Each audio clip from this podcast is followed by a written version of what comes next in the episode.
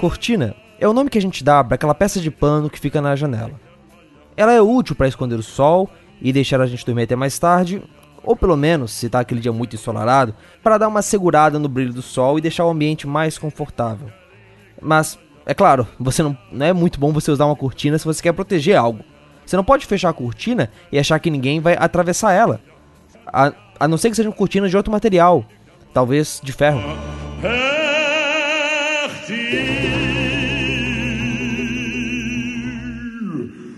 Quando acabou a Segunda Guerra Mundial, o mundo estava dividido ao meio, e quem não estivesse de um lado ou do outro era convidado, ou talvez a palavra seja coagido, a achar um lado. De um lado, os Estados Unidos e do outro, a União Soviética. De um lado, o capitalismo e do outro, o socialismo. Essas duas ideologias que brigaram ali durante a segunda metade do século XX. E entre esses dois mundos havia uma fronteira tão sólida e intransponível que era chamada, como foi, por exemplo, por Churchill, de cortina de ferro. É claro que não era uma cortina literal, como se tivesse um, um muro gigante ao redor da União das Repúblicas Socialistas Soviéticas, mas era um muro de fato. Um muro que impedia que as pessoas pudessem andar livremente. Um muro que impedia que certas coisas entrassem ou saíssem dali. E também era uma cortina. Uma cortina que impedia que a luz entrasse, que deixava o ambiente lá dentro talvez um pouco mais escuro e certamente é menos receptivo para o trabalho de missionários e para o trabalho de evangelistas. Aqueles que carregavam a luz do mundo não podiam entrar por ali.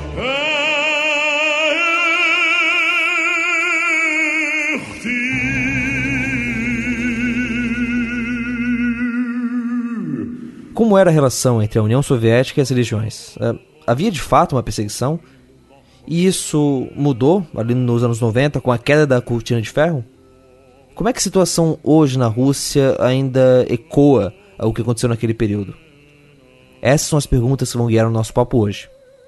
Eu sou Rogério Moreira Júnior. Eu sou Marcelo Edreira. E seja bem-vindo ao primeiro capítulo do Fora do Éden especial sobre a Rússia.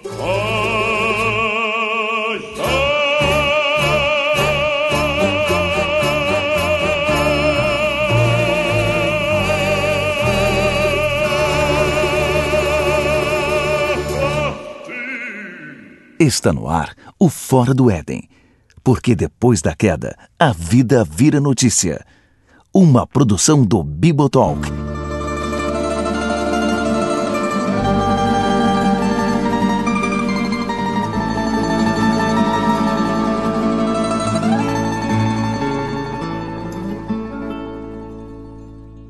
Eu não sei como é que foi contigo, Marcelo, mas lá nos anos 90, longínquos anos 90, eu me lembro de estudar os livros, isso da história, ver os livros de história e achar um pouco chato, porque parecia que tudo de legal já tinha acontecido, né? Tipo, os caras pintadas, uh, um monte de moedas que o Brasil teve. Cara, a gente não, não passou por isso, né? Não, não, você não passou isso nos anos 90 e eu não passei isso nos anos 2000, né? Porque nos anos 90 eu tava nascendo. Certo, é o Marcelo. Não, mas é, essa, essa percepção eu tinha também é, quando você estudava, eu pelo menos, né? Vou falar do que aconteceu comigo. Eu estudava história lá na escola e a impressão que passava é que tudo de importante já tinha acontecido, né? E que a partir de agora a gente só estudava os grandes eventos do passado e a gente vivia agora num presente monótono e num futuro tão monótono quanto o presente. Tipo, nada ia acontecer tão grandioso como aconteceu. Por exemplo, você falou dos cara pintadas ou algo tão incrível como, sei lá, a crise do petróleo que teve entre o Oriente Médio e os Estados Unidos lá na década de 70. O que a gente tem provado agora que aqui no Brasil a gente conseguiu juntar uma crise do petróleo com crise uh, política. Exatamente, cara. Tipo, a, a, a ideia de que o passado de que o futuro ia ser esse momento de estabilidade e da gente só olhar pro passado e ver o que aconteceu, cara, é tipo. no mundo todo, é óbvio que isso mudou bastante, né? Eu acho que o 11 de setembro talvez começou a quebrar essa percepção. Mas aqui no Brasil, nos últimos anos, tem sido muito isso, né, cara? Tipo, olha a, as jornadas de julho lá em 2013, olha é, toda a situação das, das últimas semanas com a, a greve dos caminhoneiros. Então, a gente vê essas coisas acontecendo, mas o que eu queria chamar a, a, a, atenção aqui é que eu acho que um dos exemplos que eu via de mais claro desse estranho mundo que tinha ficado para trás era abrir às vezes um livro de geografia, um livro de geografia mais antigo, e ver que não tinha Rússia, tinha URSS. A União das Repúblicas Socialistas Soviéticas, que não é só esse, esse país, essa federação, mas era essa um, um símbolo da Guerra Fria e desse período onde você tinha de um lado os Estados Unidos e, e do outro a Rússia, né? E a ideia de que Foi uma tinha... ideologia que, que dividiu o mundo com os Estados Unidos, né? Exato. É que nós, é, o Brasil em si acabou sofrendo mais influência dos Estados Unidos. Uhum. Então acho que a gente não teve tanto contato assim com a União Soviética da forma como outros países tiveram, né? Sim, como mas aconteceu ali na Ásia, por exemplo. Sim, mas assim, de, de qualquer modo foi essa coisa que aconteceu e que tava lá longe de nós, era meio. Cara, é meio como uma coisa mítica até, sabe? Tipo, essa coisa que é, aconteceu no passado e de que as pessoas falam, mas que não chega na, na gente. Então a gente só via as, as ruínas soviéticas. E como cristão, é, tinha mais a ideia de que ali na Rússia foi um período também muito icônico de perseguição aos cristãos, né? Os livros que saíram falando sobre, é, sobre isso, histórias, testemunhos de missionários, então pra gente tinha ainda mais essa, esse simbolismo ali. E, assim como, né, uh, no passado a gente teve todas essas. Uh, os, os caras pintados eles retornaram, as grandes greves elas retornaram. A Rússia também retornou bastante nos últimos anos. Né? E, e o, o que é muito louco de pensar, né, cara? Cara, olha só, cara, estão falando que quando a gente ouve que a Rússia pode ter é, influenciado na eleição do Trump, que bicho, isso é tão anos 60, anos 70. Mas cara. seria legal se fosse verdade isso Bom, daí. é, é, ia deixar as coisas um pouco mais divertidas. Mais interessante do que já são, né? Porque o Twitter do Trump já é uma coisa muito interessante de você ler. O interessante significando aquilo que na cabeça do jornalista é interessante, que quer dizer que às vezes quanto pior, melhor, né? É, exatamente. O circo pegando fogo é a nossa alegria. Ele nos, nos anima. Mas, cara, é, mas ó, olha só as outras coisas que a Rússia tem feito, cara.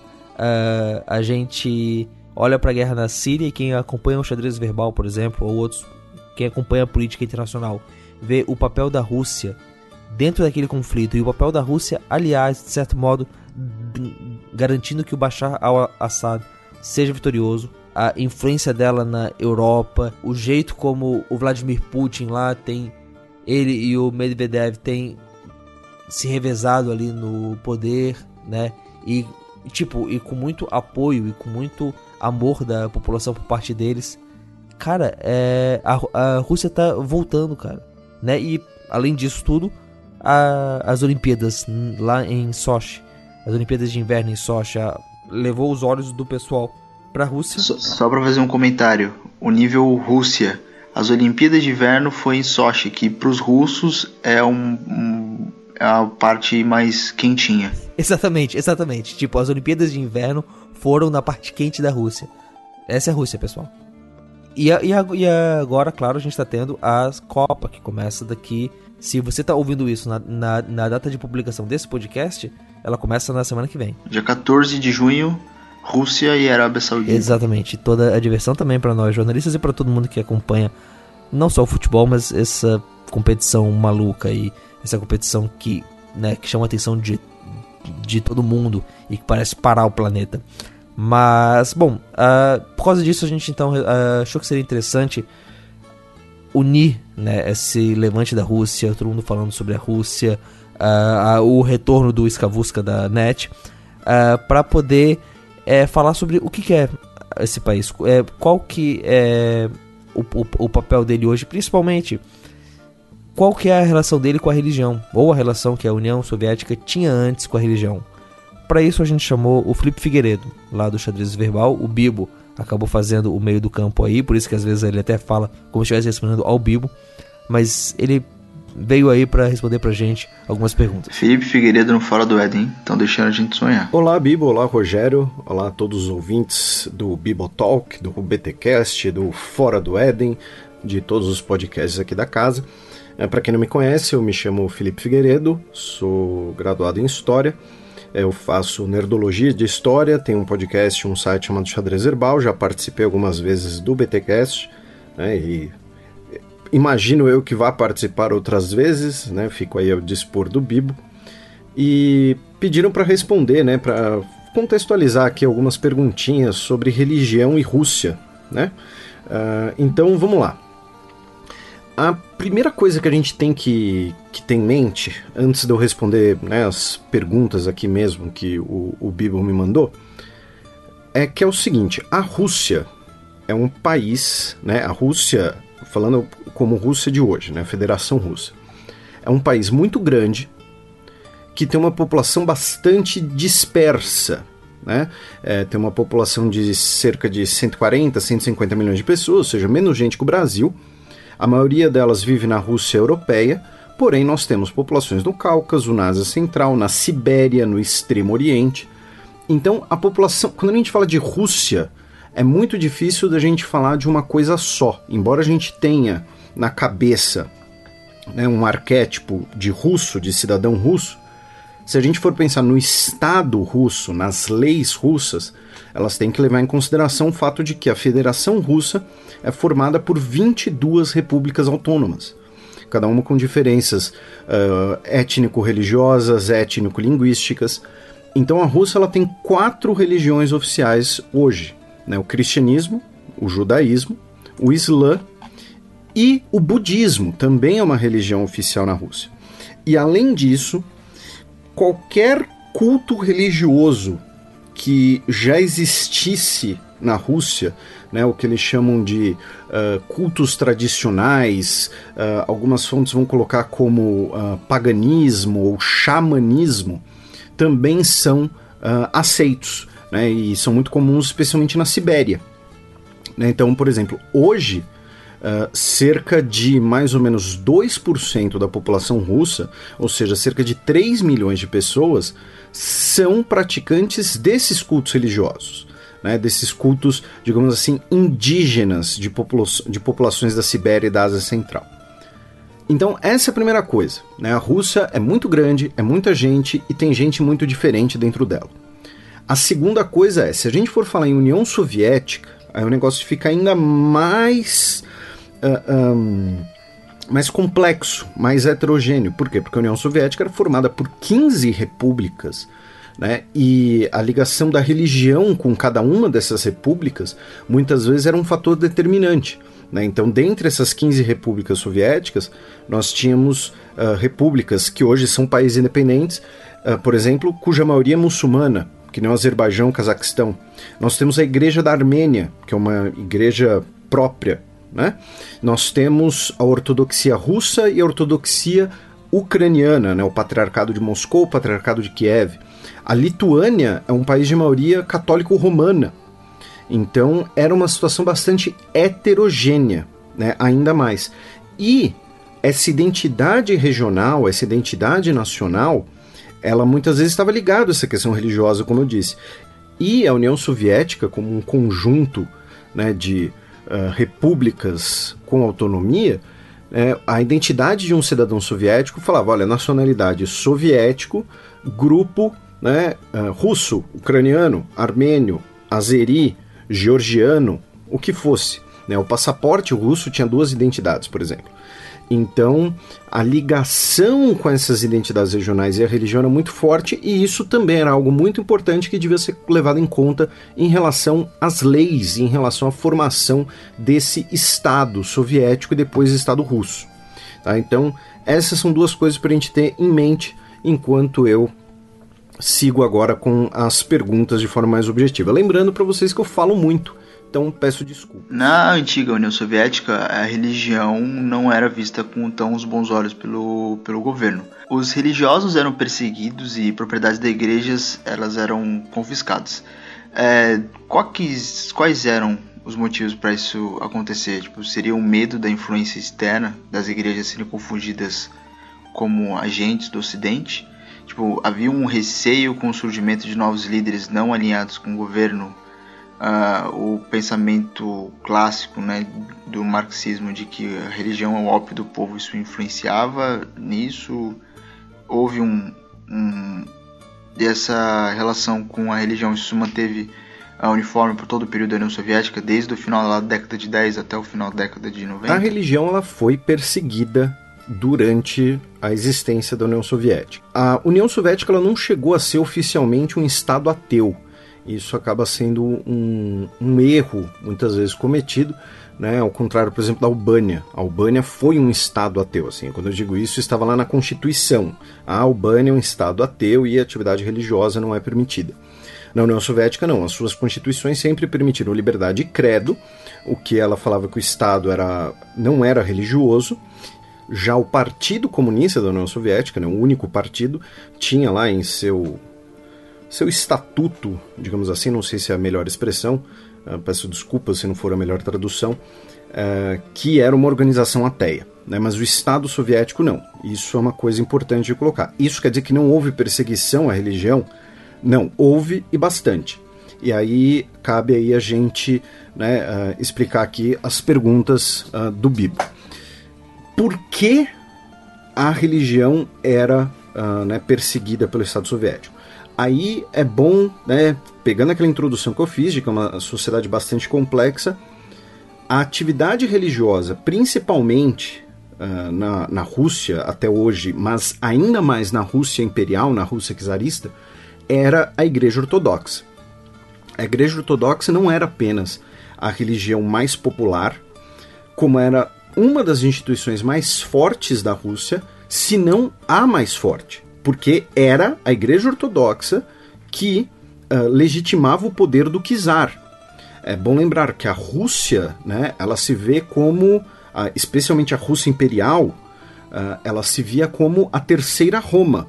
Né? Nós tínhamos Roma, depois Constantinopla, depois Moscou. Né? As três cidades fundadas sob sete colinas, e nesse sentido ela seria uma herdeira da Igreja Ortodoxa Bizantina e uh, a autoridade do czar era basicamente uma autoridade do direito divino. É bom lembrar, a Rússia só foi ter a sua primeira constituição em 1906. Tá? Eu não estou inventando isso, não é uma hipérbole. Até 1906 uh, ah, não existia uma constituição, não existiam direitos básicos garantidos que não fosse, que não pudessem ser atropelados pela palavra do czar que, como disse, tinha no seu, o seu principal pilar de legitimidade a Igreja Ortodoxa Russa. E uh, então a Igreja Ortodoxa Russa ela era vista pelos socialistas, pelos comunistas, uh, pelos diversos movimentos dessas matrizes, né? Eu estou falando socialistas e comunistas porque não eram apenas os bolcheviques, né? Bom lembrar que nós tínhamos diversos grupos, inclusive a Guerra Civil Russa colocou uh, grupos de esquerda um contra os outros também. E mas uma coisa que esse todos esses grupos tinham em comum e boa parte da população tinha em comum era uma visão de que a Igreja Ortodoxa e o governo estavam intimamente ligados. Então, para você derrubar o governo, você precisava derrubar a igreja. E aqui eu falo igreja como instituição. Então nós tivemos uh, perseguição e assassinato de diversas lideranças religiosas. No período da Guerra Civil Russa, especula-se que cerca de 1.500 mortes tenham sido de clérigos né, mortes uh, uh, causadas diretamente pela religião. Não estou falando, por exemplo, sei lá, o cara é, estava estudando para ser padre, alguma coisa assim, e, e, virou um soldado e morreu na guerra. Não, estou falando de pessoas que foram mortas pela sua posição religiosa, mais ou menos 1500. Uh, boa parte da uh, boa parte diria quase a totalidade né, da propriedade da igreja foi confiscada parte delas inclusive foi destruída então, o, o, primeiro motivo e o principal motivo para essa perseguição da Igreja Ortodoxa que ocorre na Rússia após a Revolução de 1917 era por, ela ser vista como intimamente ligada ao poder, ao poder do czar, né? a Igreja aqui como instituição política. Se a gente olhar para algumas outras religiões, nós não tivemos uma perseguição, pelo menos não nos primeiros momentos. Uma delas, uh, por exemplo, no caso do Islã, o Islã na Rússia ele era bastante apolítico. Né? O Islã aceitava a autoridade uh, terrena, digamos assim, e você tinha né, o, o, o culto com, sem muita interferência. Os judeus, uh, boa parte dos movimentos uh, judeus na Rússia eram de esquerda.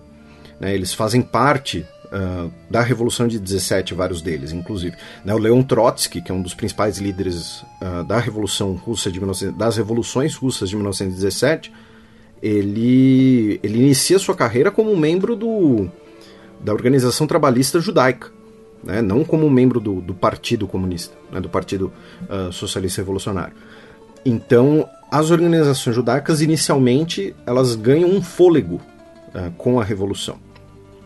Então, por isso que eu coloco esse primeiro motivo, essa perseguição à Igreja Ortodoxa, por uma questão da realidade russa naquele momento. E aí, num segundo momento, o segundo aspecto é: pós-guerra civil, nós teremos uma perseguição a todas as religiões.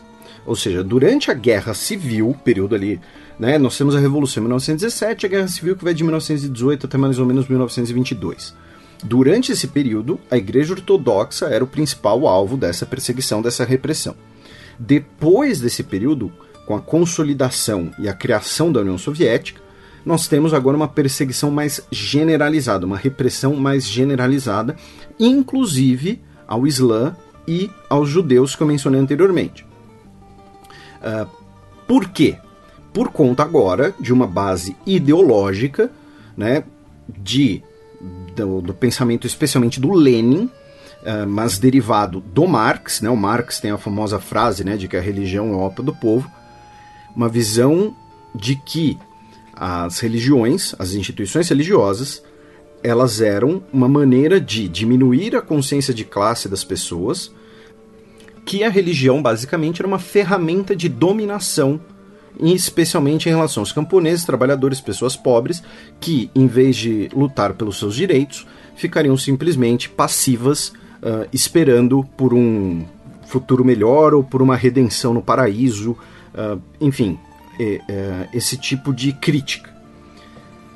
E então começa-se uma expansão dessa repressão religiosa a todas essas outras religiões, como uma forma de consolidar o governo soviético e os partidos comunistas locais como os únicos detentores dessa influência cotidiana na vida das pessoas. Agora, isso não foi uniforme por todo o período soviético, isso inclusive é uma das, é uma das coisas que, que o Bibo me pergunta. Né? Isso não é uniforme por todo o período soviético. Então nós temos altos e baixos, digamos assim, em relação às diferentes religiões. Lembrando que a União Soviética ela existe, né, ali de, ela é criada em 22 e ela existe oficialmente até 25 de dezembro de 91. Né, ironicamente, o, o, o Natal ocidental. Né, lembrando que para os ortodoxos o Natal é em janeiro, né, porque eles seguem um calendário juliano ainda. Então, uh, essa, essa repressão não é uh, homogênea. E uh, uma coisa que é importante, vejam que todo esse tempo eu estou falando de repressão contra a religião não contra a fé. Então, por que eu estou fazendo isso?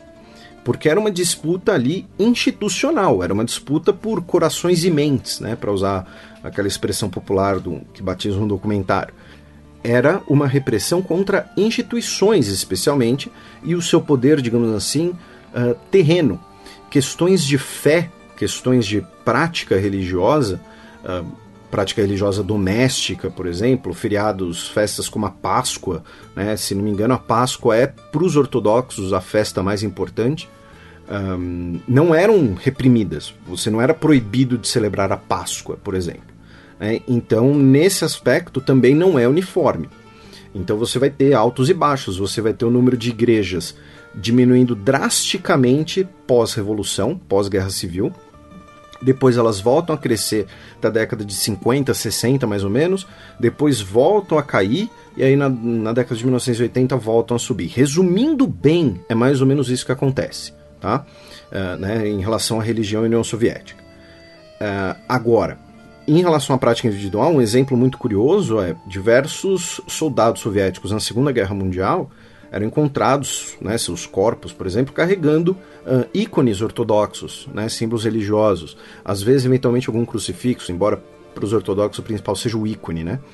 Então, era uma repressão às instituições e, repito, teve propriedade confiscada, teve igreja destruída, muitas igrejas foram transformadas em prédios públicos, né? a ideia de que o Estado, ou seja, a coletividade, estaria se apropriando daquele prédio, e uh, muita gente morta, e depois, é claro, todas as instituições religiosas, além da repressão, também viviam sob constante vigilância. Né? Então você teve muito padre ali que, na verdade, era espião. A igreja ortodoxa, por ser a maior e a mais ligada né, ao regime czarista, ela teve um tratamento diferente, para bem e para mal, né, como respondi anteriormente.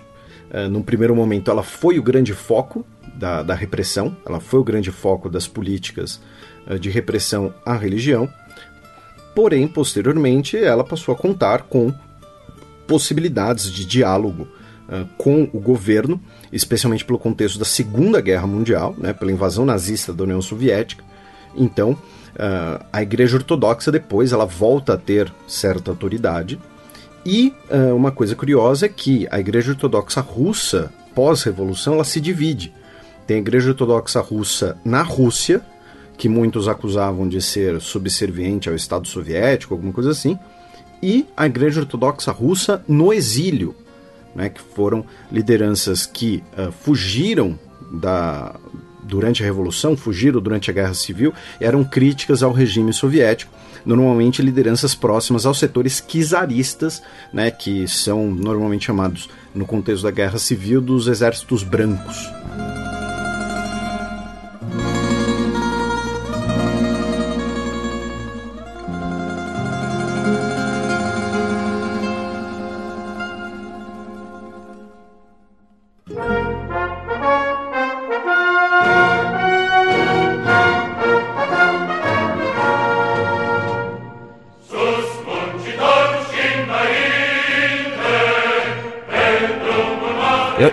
Eu acho muito interessante, cara, isso que o Felipe fala sobre a perseguição que ela não é ela é uma perseguição institucional e não uma perseguição em termos de fé.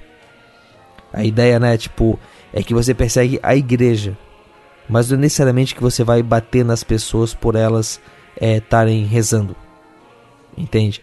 Porque é permitir a crença, mas não permitir, por exemplo, a a que, que você é uma igreja onde essa pessoa possa ir, que você tenha é, uma comunidade, né, é, institucionalizada que vai servir de apoio para as pessoas. E assim, isso, isso, é uma coisa que é, é, é muito importante para que a igreja viva, né? A gente ter comunidades, a gente ter é, pessoas próximas, é, é, a gente ter o direito de se reunir com os nossos irmãos. E sem isso, a fé in, in, enfraquece, né? Eu tava pensando numa coisa que, ah, por exemplo, ali na região dos Balcãs houve influência soviética. A Sérvia hoje é um país ortodoxo. A igreja ortodoxa ali da Sérvia é a Céfala. Ela não não está vinculada com uma outra igreja ortodoxa. É, será que tipo houve uma possibilidade da da União Soviética ter utilizado esse artifício para impor uma certa influência nesses países que viraram países satélites deles? Você fala da influência ortodoxa?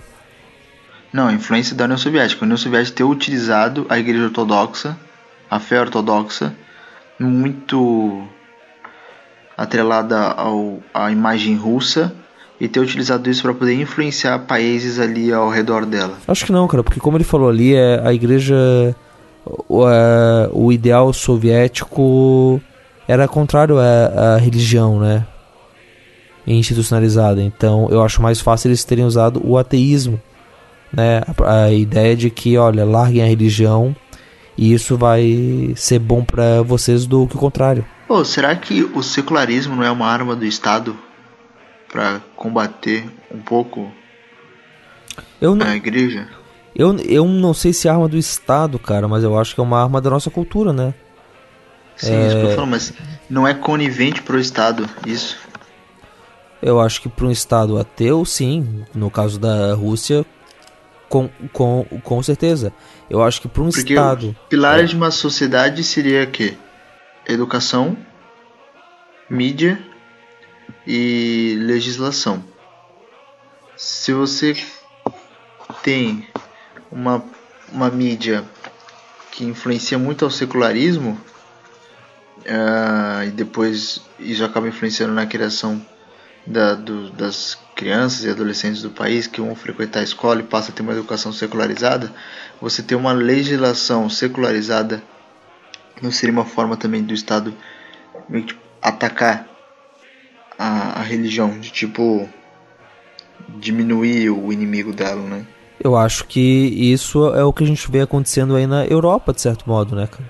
E novamente, é não até pensando numa conspiração imensa para acabar com a igreja, uh, com os vilões rindo e balançando os dedos, e, né? E, mas mais uma, uma questão de a, o ideal de um pensamento, o ideal de que algumas coisas são melhores, né? Que a igreja representa o retrocesso e de que você tem que livrar as pessoas disso, né?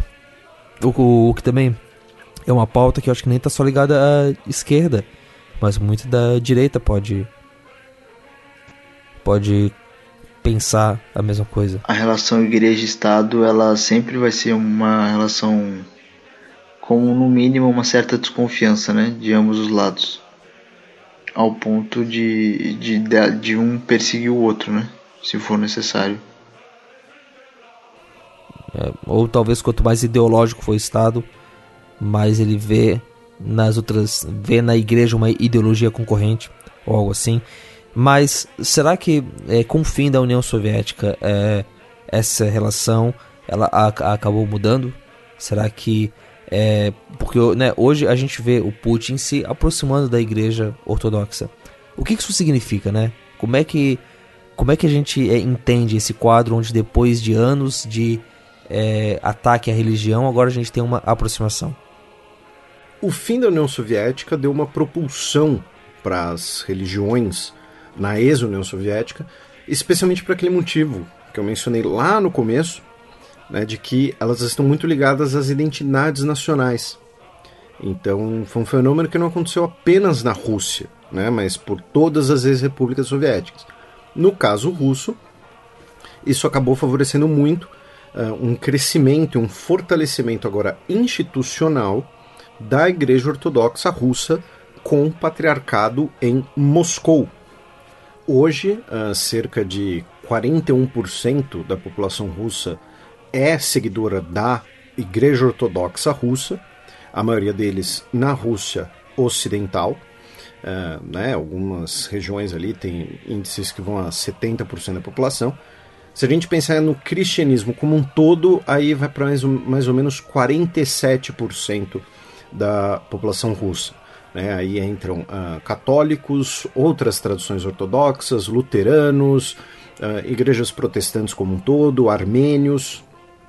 Então, uh, houve sim um, um fortalecimento institucional e uma projeção maior perante a sociedade pós-colapso da União Soviética, por uma série de razões que acho que né, não, eu já estou até né, falando demais aqui, então acho que dá para a gente uh, dar uma resumida.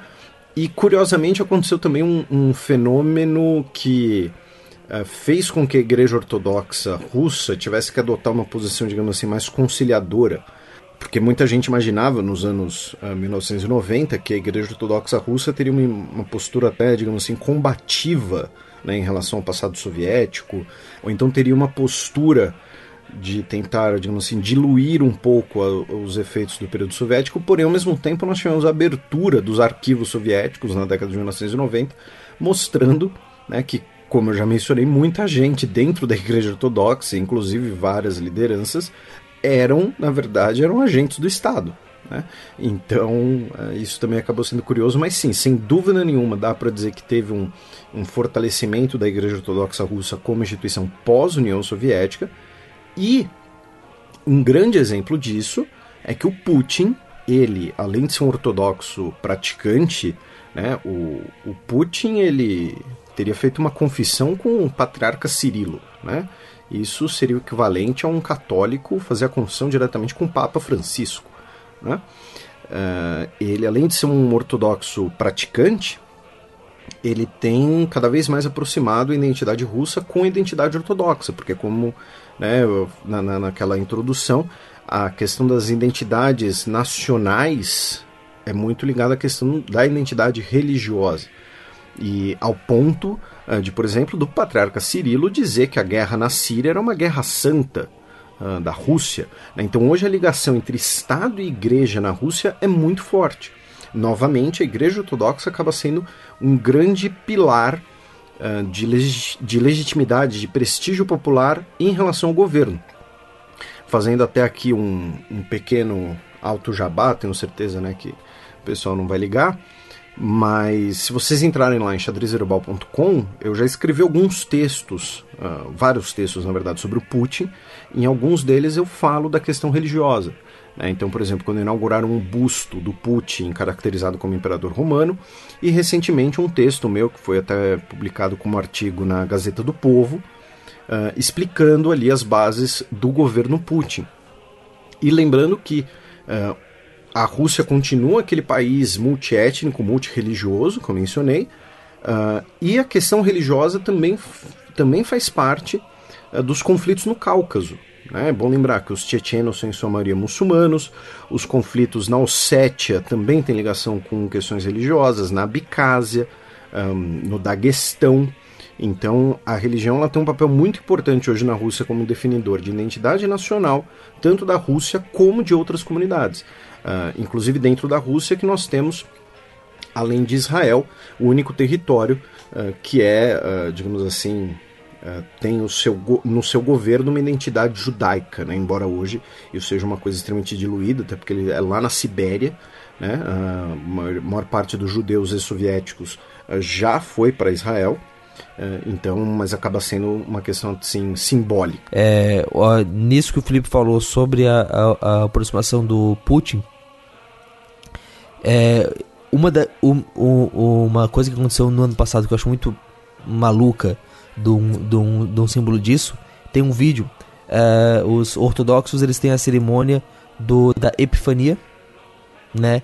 E o que eles fazem é, nessa cerimônia é meio que se batizar em um batismo batista, não presbiteriano, então entrar na água, só que numa água é, gelada, entende? É, é, em temperaturas negativas do inverno russo.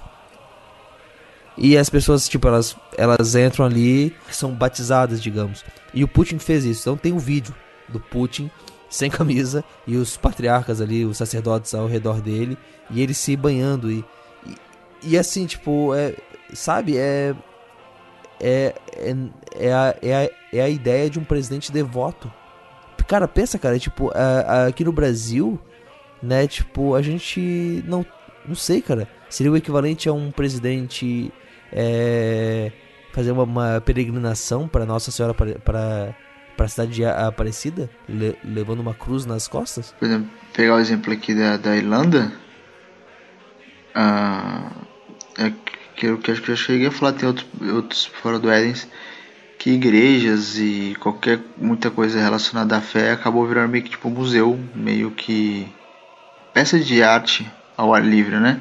O que para mim foi um choque quando eu saí do Brasil e vim para cá, né? Que é uma realidade completamente diferente.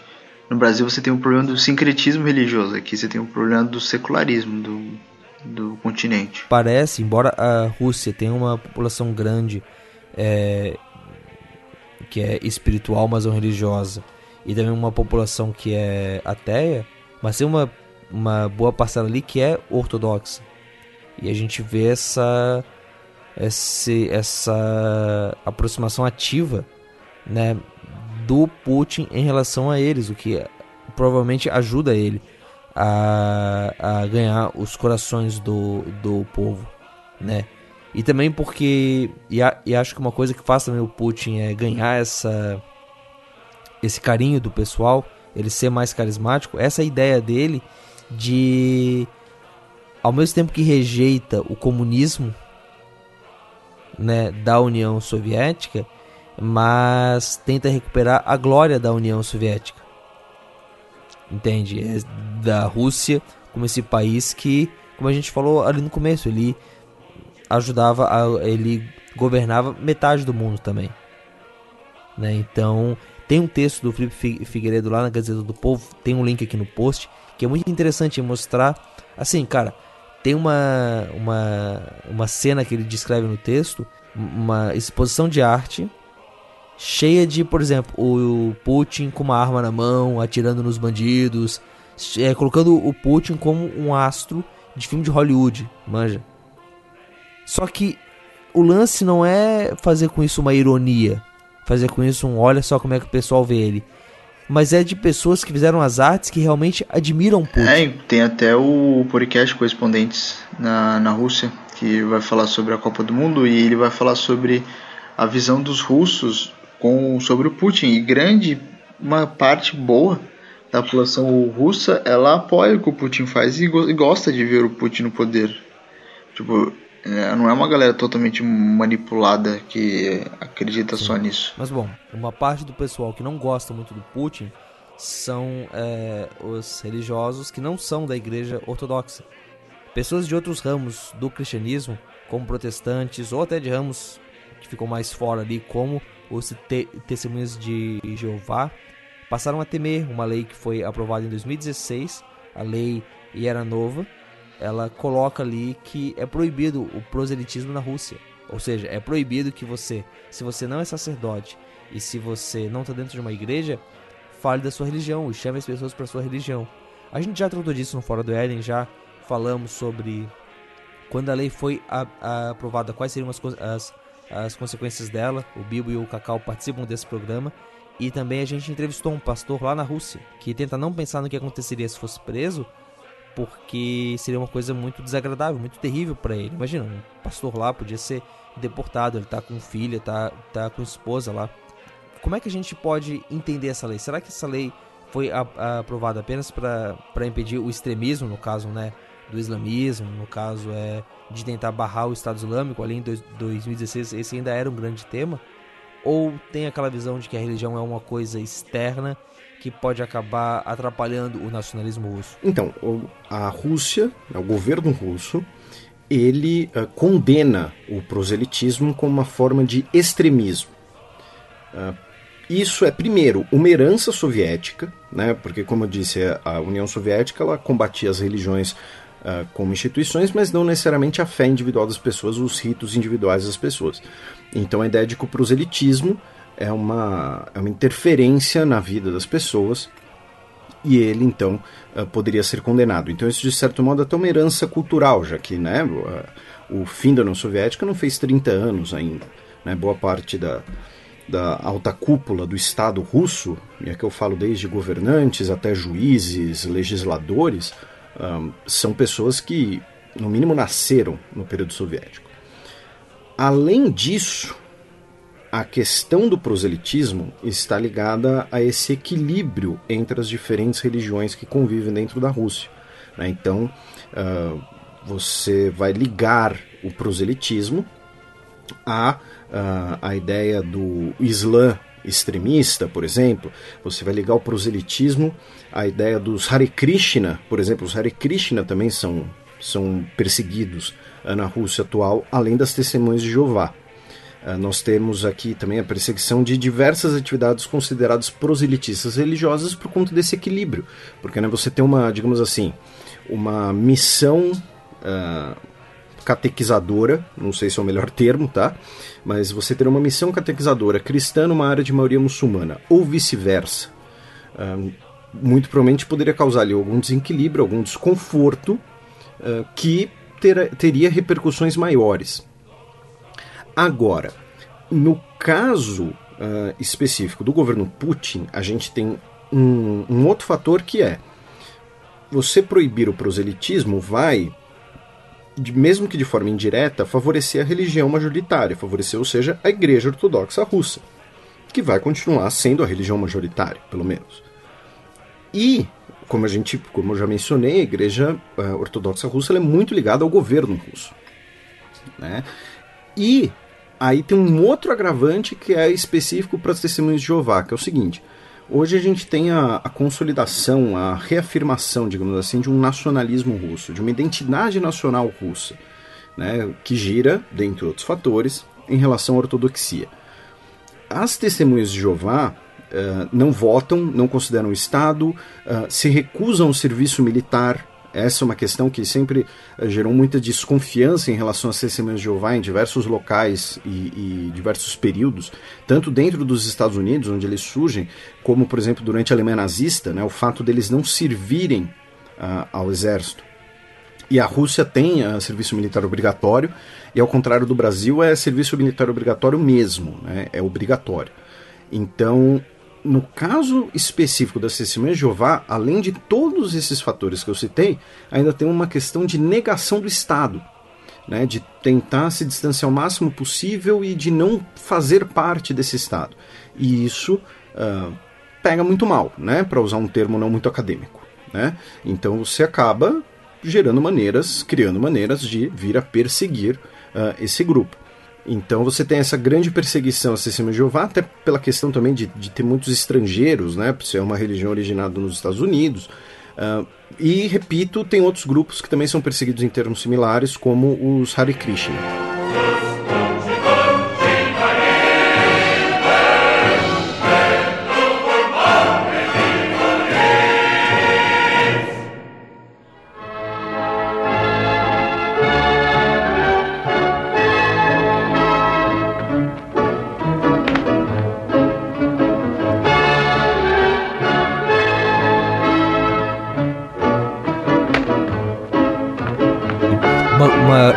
Coisa interessante que ele fala que eu vou comentar: a má vontade com a religião é uma coisa que ainda é cultural porque eles passaram muito tempo uhum. nisso. A Albânia é assim, né?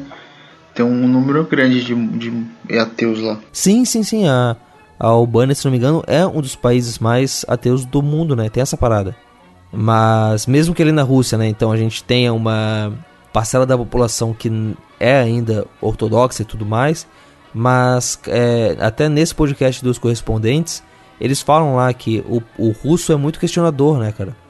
Muito de ler, muito de. E, cara, pensa o efeito é, de um pensamento que reprovou a religião por décadas, né? Desde 1917 até a década de, de 90, quase o século 20 inteiro, eles passaram é, diante de uma. De um, de um, eles viveram num pensamento em que a religião era uma coisa má, era uma coisa ruim. Então, realmente, cara, é. Mesmo a Rússia hoje não querendo ser comunista e rejeitando o, o comunismo. Ela tem isso no passado, né? É, cara, ela tem isso no passado e tem isso ainda na, na cultura. Então, essa lei segue, né? E aí a gente tem todas essas dificuldades para as igrejas lá, né? Não é uma perseguição tão forte quanto era na União Soviética, mas ainda assim é uma perseguição.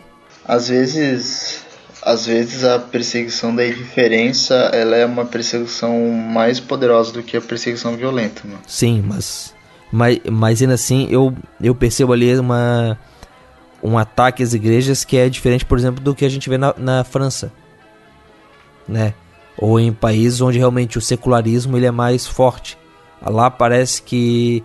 Aqui, lá parece que tipo, todas as, as religiões são atacadas. Aqui parece que a lei é feita de uma forma onde a igreja ortodoxa, a igreja russa, a igreja da cultura russa, acaba sendo protegida e as outras ficando sofrendo. Mas essa relação de Estado com a religião, se a gente olha para outros países, a gente também vê ela acontecendo. E um exemplo curioso é o que a gente uh, vê acontecendo agora lá nos Estados Unidos, né? Uh, olha para Trump e ele uh, colocando a capital de Israel em Jerusalém. Isso aí tem muito de um movimento para tentar agradar, para agradar de fato a população evangélica lá dos Estados Unidos, que é uma, uma boa parte do eleitorado do Trump. Ou até é, a postura dele diante dos imigrantes de países muçulmanos, ou até de turistas de países muçulmanos. Por outro lado, a gente vê lá na China é, algo muito parecido com o que acontecia na União Soviética. Eu não sei se você viu, Marcelo, mas Há um tempo atrás saiu a notícia de que pessoas, os fiscais do governo estavam passando pela casa de pessoas pobres e se eles vissem símbolos religiosos cristãos, a pessoa tinha que substituir por símbolo é, por um quadro com a imagem do Xi Jinping. É o, é o novo, novo César. Olha só, cara, é o que os fiscais falavam era: Jesus não vai te curar. O que vai te curar é os medicamentos que o Estado te dá. Então pare com isso. E, e se você não parar com isso, você vai perder o benefício que o Estado te dá. Uma espécie de Bolsa Família, pelo que eu entendi. Recentemente, recentemente eu vi um vídeo no, no YouTube de um, de um cara, é, o canal dele é de viagens, e ele fez uma viagem à Coreia do Norte. Tem um trem lá que você pega na, na China e você vai conseguir para a Coreia do Norte. E aí a, a, primeira coisa que acontece quando eles atravessam a fronteira, entram é, oficiais, né, no, no trem. O canal não é cristão, não tem nada a ver com o cristianismo, mas os policiais da, da, da guarda norte-coreana ela entra no, no, trem e ela vai recolhendo certos é, objetos já pré-avisados que os, os, os, viajantes não poderiam ter. E entre esses objetos, é, Bíblias é, é, um dos objetos proibidos de entrar lá no país. Caraca, cara. Mas bom, é diante desse cenário, né, como os países lidam com a religião, como é que essa relação da Rússia se posiciona aí? Então, para responder a primeira parte dessa pergunta, eu tive que dar uma pesquisada, né? tive que colar um pouco. Uh, o que acontece? Se você uh, tiver, quiser iniciar um grupo religioso na Rússia, né, você tem que apresentar uma, uma documentação né, mostrando suas credenciais. Se você tem uma filiação internacional, ou seja, isso colabora a responder a segunda parte da questão, e basicamente ele é, é, é, elencando ali qual é a, a sua doutrina, quais são os seus ritos, e esse registro tem que ser renovado anualmente pelos primeiros 15 anos.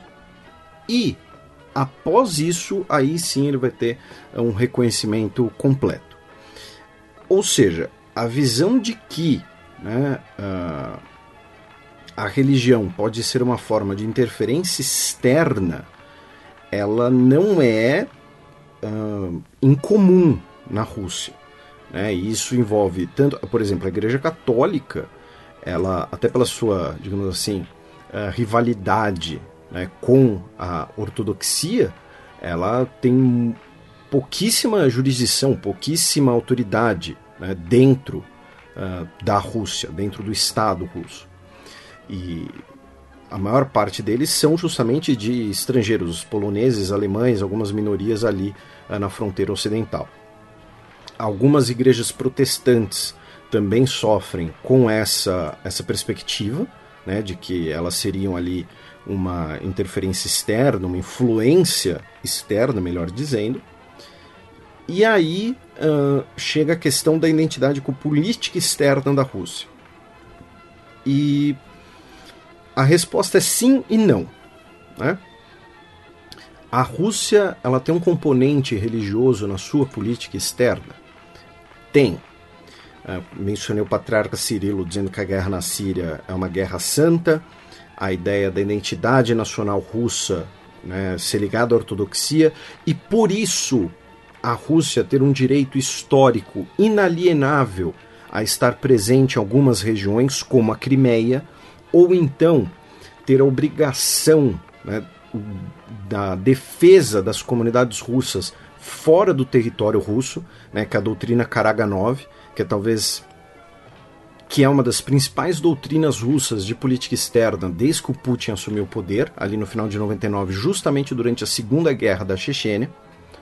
Então, sim, existe uma ligação entre a Igreja Ortodoxa Russa e posturas do Estado russo, especialmente na formação e na transmissão da sua identidade. Ao mesmo tempo, aí eu retorno ao que eu falei lá no início. A Rússia é um país muito grande, muito diverso, é um país secular, oficialmente. Né? Então, embora a Igreja Ortodoxa tenha ali uma clara preferência do Estado, ela não tem essa preferência de forma legal. Uh, então, você uh, evitar uma ligação muito forte com apenas uma religião, ainda mais considerando as diversas minorias dentro da Rússia de outras religiões, como o Islã, uh, também é, é interessante. Então, e aí, por exemplo, eu repito o próprio caso da Chechênia. A Chechênia é uma região de maioria da população muçulmana que tem uh, autonomia.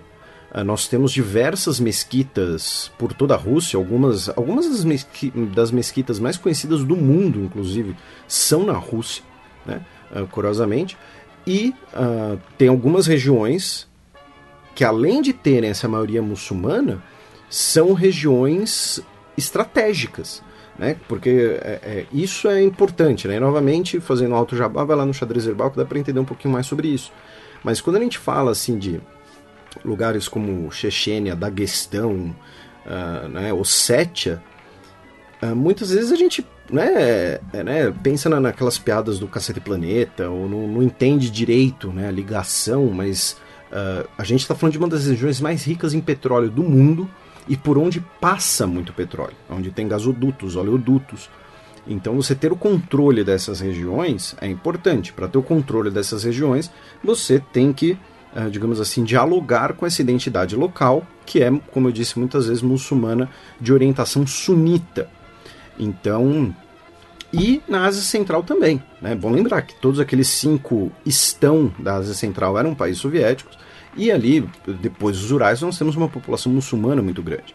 Tanto que eu disse que a Igreja Ortodoxa é a maior religião da Rússia esse tempo todo, mas se vocês prestaram atenção quando eu falei do tamanho, ela não é a religião da maioria, ela é a religião de 41% das pessoas.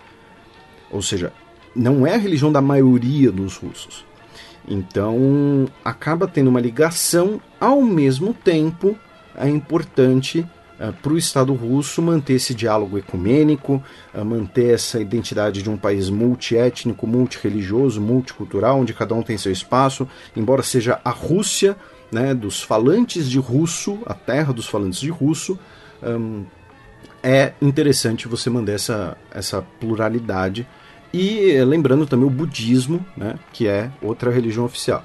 Então, espero ter ajudado a responder as perguntas aí no, aqui no, no Bibotalk. Uh, e como sempre, estou a dispor e desculpem pelo falatório. Um abraço aí para todo mundo que ouviu até agora.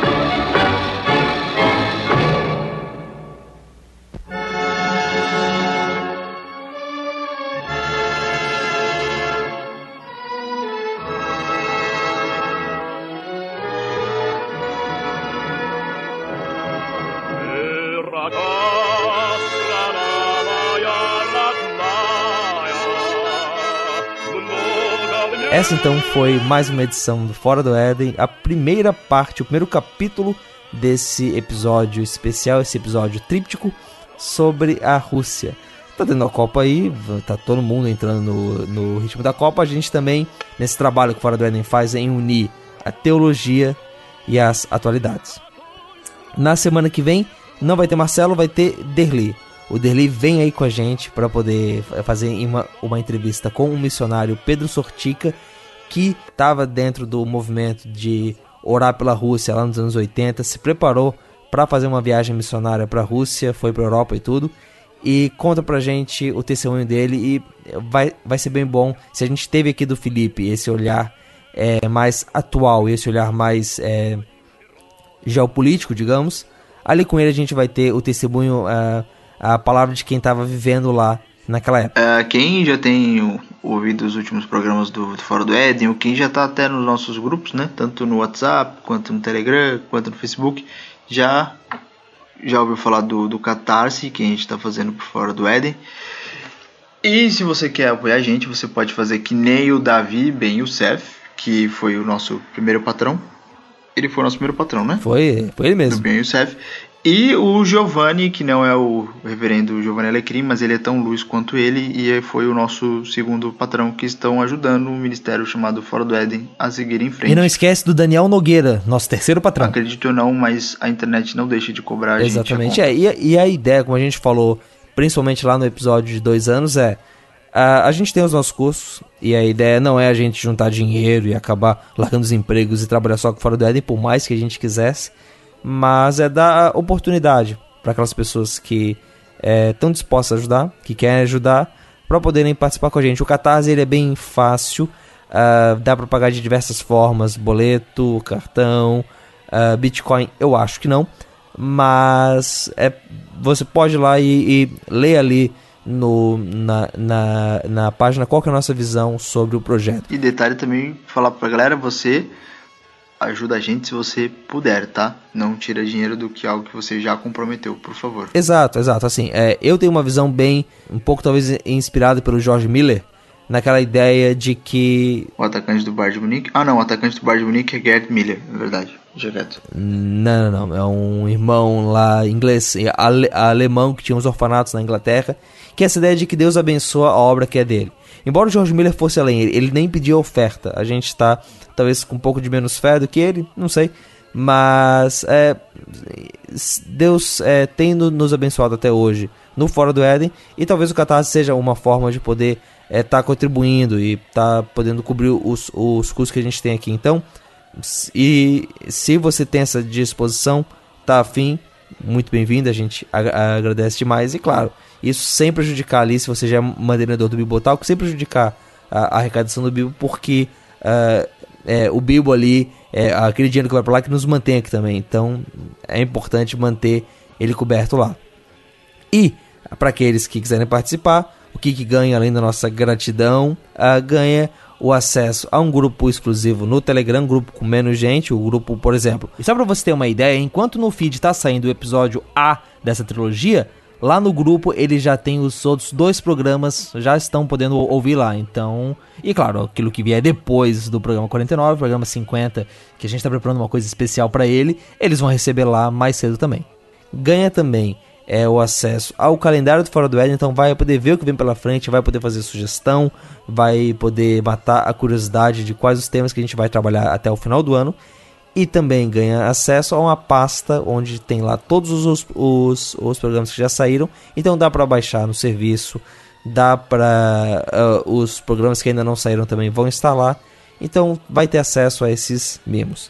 Mas deu de falar de jabá. Marcelo, se alguém quiser falar com a gente, qual é o jeito mais fácil? Eles podem nos mandar e-mail para o fora do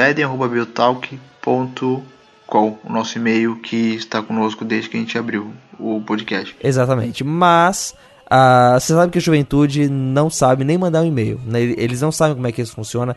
Eles não usam o e-mail. Isso é fato, é verdade. Inclusive, eu, eu, eu falo isso com propriedade porque eu esqueço de atualizar meu e-mail. Eu sempre atualizo, eu fico horas, porque eu sempre deixo acumular Caramba. vários e-mails e quando eu vou ver eu tenho 1.300 e-mails não lidos. Cê é, é muito millennial, cara. O e-mail é, é a primeira coisa que eu abro aqui e eu uso o inbox do Google, então tenho o prazer de limpar a caixa de entrada o máximo que eu posso, deixar o mínimo de e-mail ali. E eu, eu não, eu não uso Gmail, uso Outlook, deve ser por isso então. Caramba, cara. Mas bom, é, se a pessoa não usa e-mail, ela pode falar com a gente pelas redes sociais. Agora a gente tá com Instagram e Facebook. Onde é que a pessoa acha o link? Nossa, velho, a gente tá em, a gente se vendeu pro Instagram, né? Meu Deus. Mas a gente tem usado pouco, eu prometo.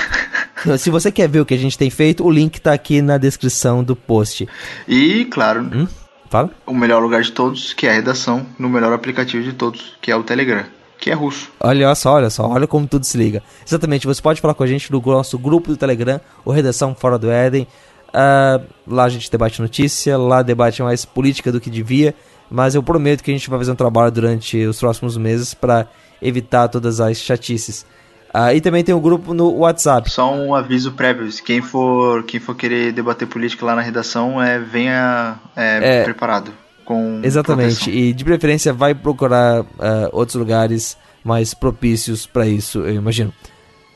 Mas, e bom, todos esses links estão no post, se você passar por lá, deixa um comentário.